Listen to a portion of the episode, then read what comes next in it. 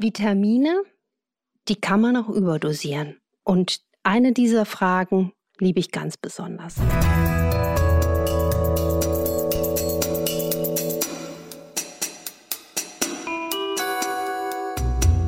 Dr. Anne Fleck, Gesundheit und Ernährung mit Brigitte.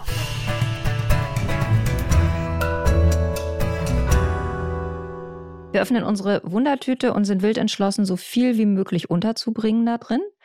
Deshalb legen wir ohne Umschweife los. Und wir, das bin ich, Dr. Anne Fleck, genannt Doc Fleck. Und Maike Dinklage von der Brigitte. Anne, gleich die erste Frage in medias res geht um Vitamin B-Komplex. Dazu erreicht uns relativ viel, also überhaupt Fragen, wie man ähm, komplex Vitamine gut handelt. Ich nehme seit längerem einen Vitamin B-Komplex.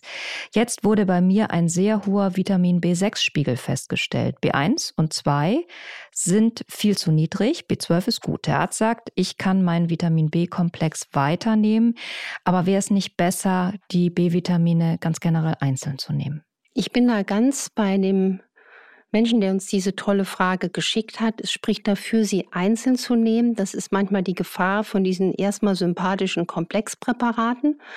Aber ein B1 und B2-Mangel ist gar nicht so selten. Auch der kann langfristig ja zu gesundheitlichen Problemen führen, zum Beispiel auch neuropathischen Beschwerden. Ich würde umsteigen und auf einzelne Präparate. Und ich fand es aber toll, dass in diesem Fall im Labor die B-Vitamine bestimmt worden sind muss man ganz klar sagen.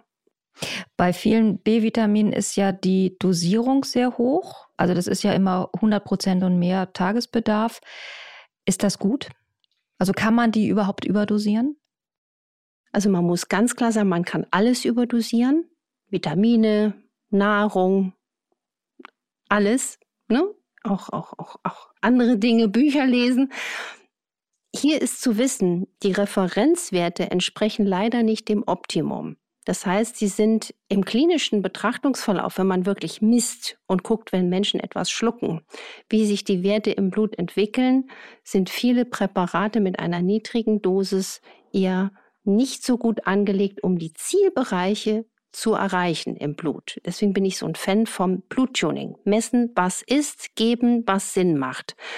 Und man muss ganz klar sagen, Vitamin B6 sollte kontrolliert werden, weil da hatte ich auch schon mal eine Patientin, die wirklich seltsame, sensible neuropathische, also neurologische Beschwerden hatte, auch an den Extremitäten. Ich habe herausgefunden, sie hat einen isoliert erhöhten B6-Wert und das vermutlich über viele, viele Jahre. Es wurde nicht kontrolliert.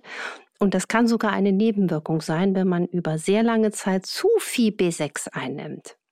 Das fördert dann potenziell die Insulinresistenz und kann diese aber nach Absetzen reversible Neuropathie hervorrufen. Insofern setze ich B-Vitaminpräparate auch als Komplex ein. Dann achte ich aber darauf, dass das B6 eine aktivierte Form von B6 liefert, weil nur die wird vom Körper gut vertragen und die aktivierte Folsäure da drin ist. Aber ich kontrolliere das bei meinen Patienten wirklich so im Abstand mindestens einmal im Jahr. Und wenn ich merke, da geht was extrem aus dem Ruder, wird das angepasst. Wir haben eine Frage bekommen einer Hörerin, die sich um eine gute Freundin sorgt. Und die hatte vor ein paar Wochen ähm, einen Tumor in der Wirbelsäule, der wurde wegoperiert. Sie hatte aber vor einigen Jahren schon mal einen Gehirntumor. Und es ist bekannt, dass sich zwei weitere Tumore auf ihrer Wirbelsäule und im Nacken befinden. Und sie ist 38. Und die Freundin und auch unsere Hörerin fragen sich natürlich beide, Warum tendiert Ihr Körper so stark dazu, überhaupt Tumore zu entwickeln? Und kann sie mit Ernährung gegensteuern? Also sowohl ganz generell kann man, kann man vorbeugen und kann man aber auch, wenn die Tumore schon da sind, noch eingreifen. Unbedingt. Erstmal ganz, ganz wichtig vorab. Ein Tumor bedeutet, wir haben eine Raumforderung, die nicht da gehört, wo sie ist. Wenn man vermutlich jeden Menschen auf der Welt obduzieren würde, also jeden auf den Pathologietisch nach dem Ableben, möchte ich mal fast eine Wette eingehen. Ich kann mir kaum jemand vorstellen, der nicht irgendwo irgendwas haben könnte. Also, ne, deswegen erstmal ein Tumor per se muss nicht das Lebensende bedeuten. Das ist nicht gleich bösartig. Wenn sie diese Tendenz hat, sollte man natürlich aus ursachenmedizinischer Sicht hinterfragen, was will der Körper damit eigentlich abbinden? Wir haben jetzt hier auch keine äh, weiteren Informationen, ob es überhaupt gut oder böse ist. Und ich empfehle hier auch, sich dringendst mit der Psychoneuroimmunologie zu befassen. Wir wissen, dass Tumore entstehen, wenn das Immunsystem nicht gut arbeitet. Und unsere Gedanken und unsere Seele sind die Dirigenten auch unserer Immunabwehr. Und da gibt es fantastische Erfahrungsberichte, die sogar gar nicht selten sind, dass es wirklich häufiger Spontanheilungen gibt, als man denkt. Das hat sogar ein neugieriger Harvard-Professor äh, herausgefunden, Jeffrey Rediker mit dem Buch Geheilt, ist ein dicker Klopper, sehr empfehlenswert. Und das hat mich sehr berührt. Also das Punkt eins und Punkt zwei wissen wir aus der modernen Forschung und das kann ich aus der Praxisarbeit nur unterstreichen mit einer individuell passenden Ernährung, die sehr, sehr pflanzenbetont ist, kann man vorbeugen und auch eigentlich grundsätzlich alle Symptome und Erkrankungen positiv beeinflussen. Da muss man natürlich individuell schauen, was passt. Und man sollte auch hinterfragen, in welchem Umfeld lebe ich. Wir wissen zum Beispiel aus modernem Stand der Forschung, dass Umweltgifte auch erhebliche äh, negative Wirkungen haben oder Zigarettenrauch und Alkohol. Das ist ganz klar oder Übergewicht. Und was ich empfehle, ist auch zum Beispiel eine Ernährung, antientzündlich darmgesund, also viel, viel Grünzeug. Hier würde ich auch mit wirklich sehr viel gelb-rotem und grünem Gemüse arbeiten, weil es viel Beta-Carotin liefert und wir sehen einfach einen Zusammenhang zwischen viel Beta-Carotin und einem geringeren Krebsrisiko, weil sie wirken nicht nur als Antioxidantien, sondern vermutlich können sie auch eine Tumorbildung wirklich effektiv hemmen. Und ich habe auch eine Studie gefunden, die zeigte, dass eine zweiwöchige Zufuhr von etwa 330 Millilitern Karotten, Tomaten oder Spinatsaft wirklich sich positiv auch sogar auf die Erbinformation auswirkt. Das heißt, man darf diese sekundären Pflanzenstoffe nicht unterschätzen. Ich würde das ganze Thema ganzheitlich angehen. Die Spiritualität, die Frage, was denke ich?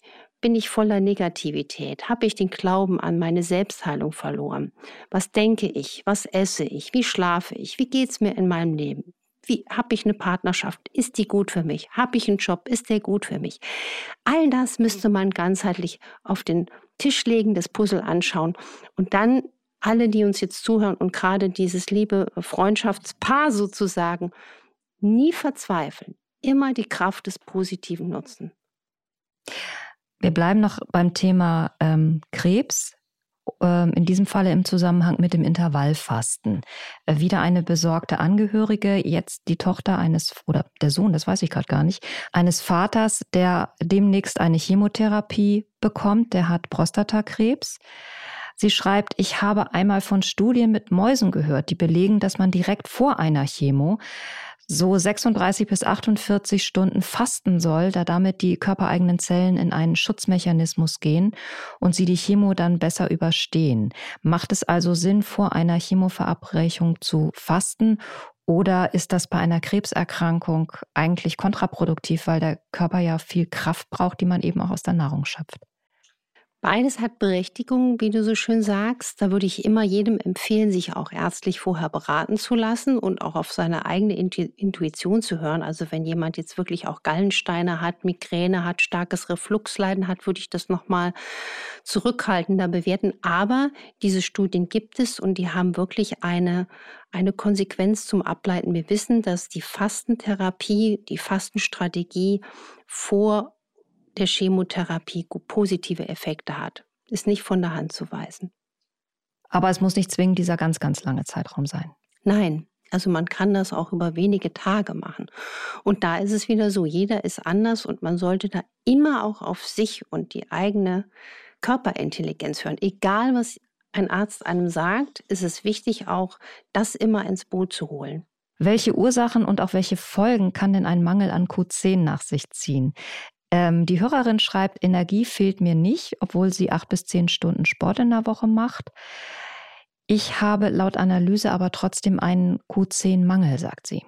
Also erstens mal Glückwunsch, dass die Hörerin so viel Sport macht, dass sie auch viel Energie hat und dass sie sich so für ihren Körper positiv interessiert und dass man überhaupt mal sowas bestimmt hat bei ihr, also Q10 oder ATP, Adenosintriphosphat. Jetzt für alle, die das noch nicht kennen, Q10 ist ein Enzym, was ein Schlüsselenzym ist für die Energieproduktion des Körpers in den Mitochondrien und was naturgemäß ab dem 40. Lebensjahr absinkt. Wir brauchen es aber dringend für die Energiegewinnung in den Zellen.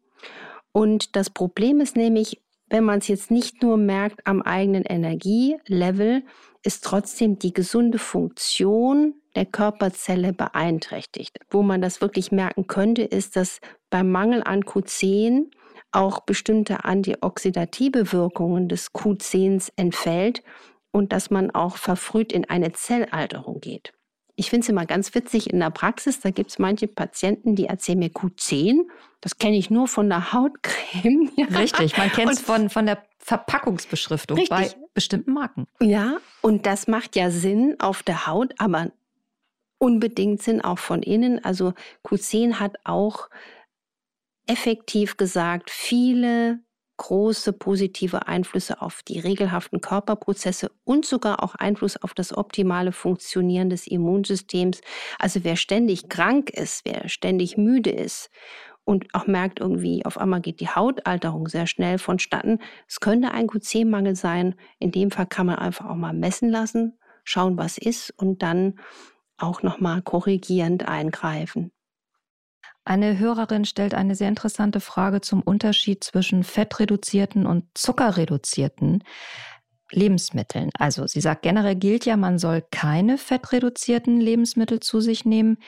Gilt das auch für Magerquark und 0,3-prozentigen Joghurt oder eher für Lebensmittel, die als kalorienreduziert gelten, weil sie Zuckerersatzstoffe oder ähnliches beinhalten? Also grundsätzlich kann man sagen, man braucht keine fettreduzierten Lebensmittel. Fett ist ein Geschmacksträger, ein Sattmacher und wenn es gutes Fett ist, auch ein Gesundmacher. Und es gibt sogar Studien, die gezeigt haben, dass Menschen mit dem höchsten Verzehr von normalfetten Milchprodukten zum Beispiel in 23 Prozent weniger Fällen einen zum Beispiel Diabetes Typ 2 entwickelt haben als die Menschen, die eher nur fettreduzierte Produkte essen. Also da muss man ganz klar sagen, wer fettarme Milchprodukte isst, hat wohl ein erhöhtes Risiko für Diabetes Typ 2. Das wissen wir aus der modernen Forschung, dass diese fettarmen Milchprodukte starke Eiweißbomben sind. Und jetzt wird es interessant, je höher die Eiweißmenge, umso stärker die Insulinausschüttung. Und dann wird Glucose, also Zucker, nicht mehr adäquat in den Muskel- und Leberzellen gespeichert, sondern direkt zu Fett. Und besonders kritisch sind deswegen Eiweißprodukte, Eiweißshakes mit Zucker. Das ist richtig richtig extrem. Und da möchte ich gar nicht wissen, wie viele Menschen gerade draußen sich gerade so ein Produkt zulegen. Also Eiweißshakes, die dann auch noch einen hohen Zuckergehalt haben, sind aus den genannten Gründen wirklich nicht gerade empfehlenswert. Das ist ein richtig spannender Zusammenhang. Mhm. Das muss man sich mal vorstellen. Da denkt man, man tut sich was Gutes und in Wahrheit ist es komplett kontraproduktiv.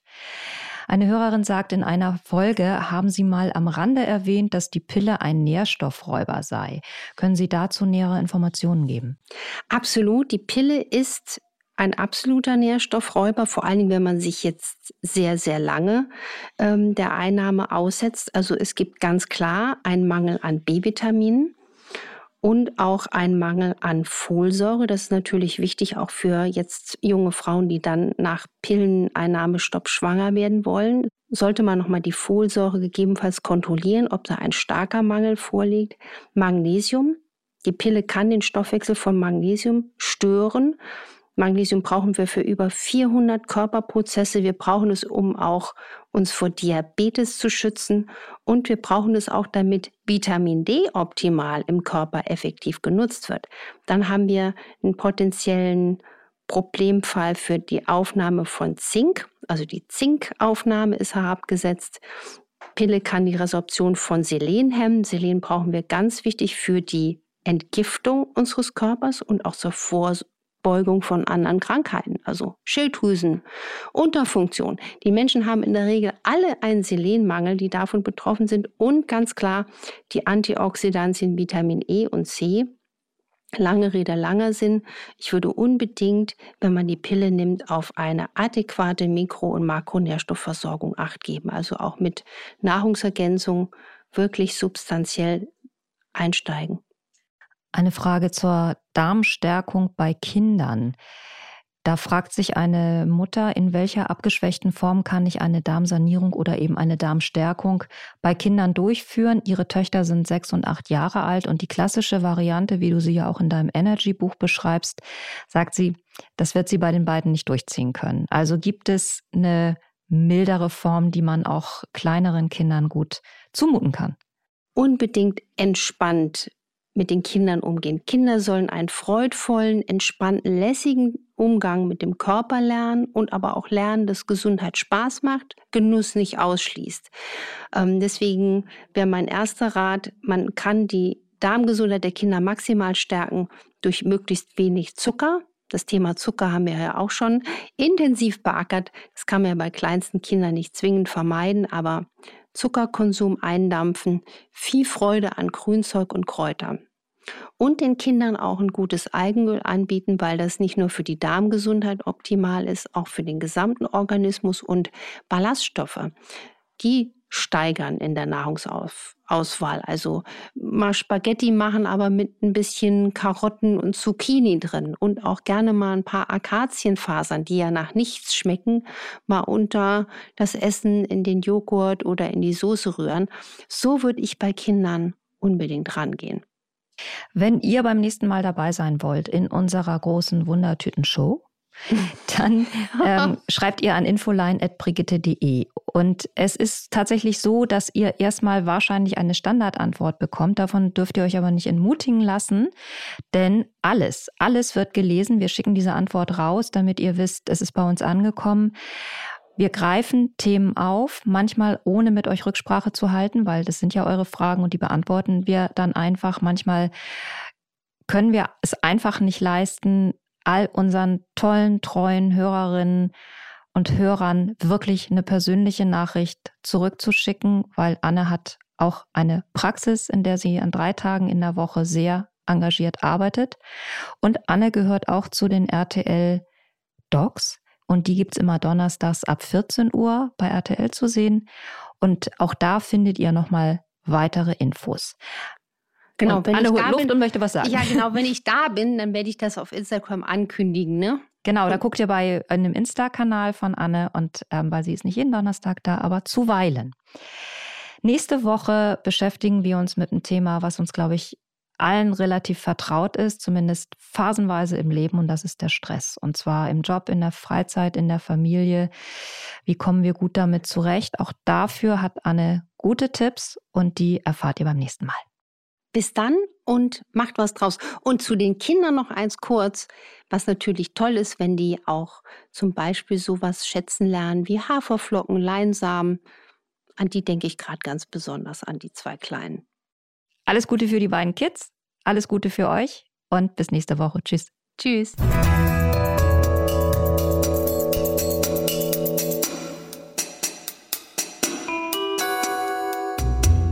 Dr. Anne Fleck, Gesundheit und Ernährung mit Brigitte.